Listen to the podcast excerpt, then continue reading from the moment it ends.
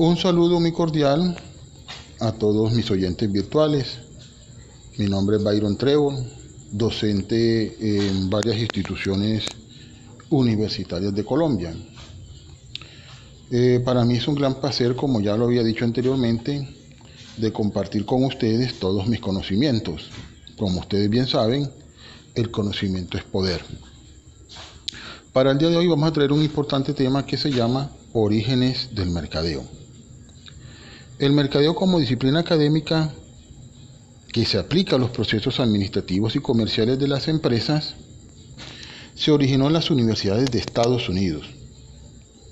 Muchos investigadores dicen que estas universidades se ocupaban de investigar entre el público general eh, costumbres, en especial una que para los norteamericanos es muy importante, que es salir de compras.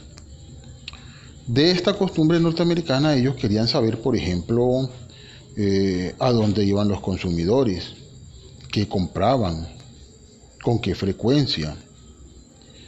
Querido público, esta información, que es información de, de recolectar y procesar datos, es muy importante, porque con esta información, primero que todo, se pueden desarrollar nuevos productos, reorganizar horarios, lógicamente cuando hay la prestación de un servicio.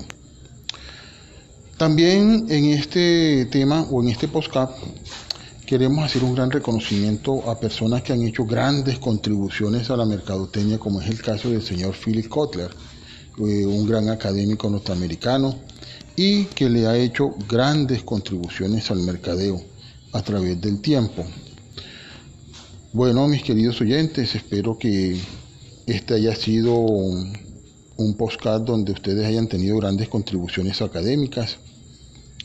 Eh, quiero agradecerles por el día de hoy y ya nos veremos en un próximo episodio. Muchas gracias.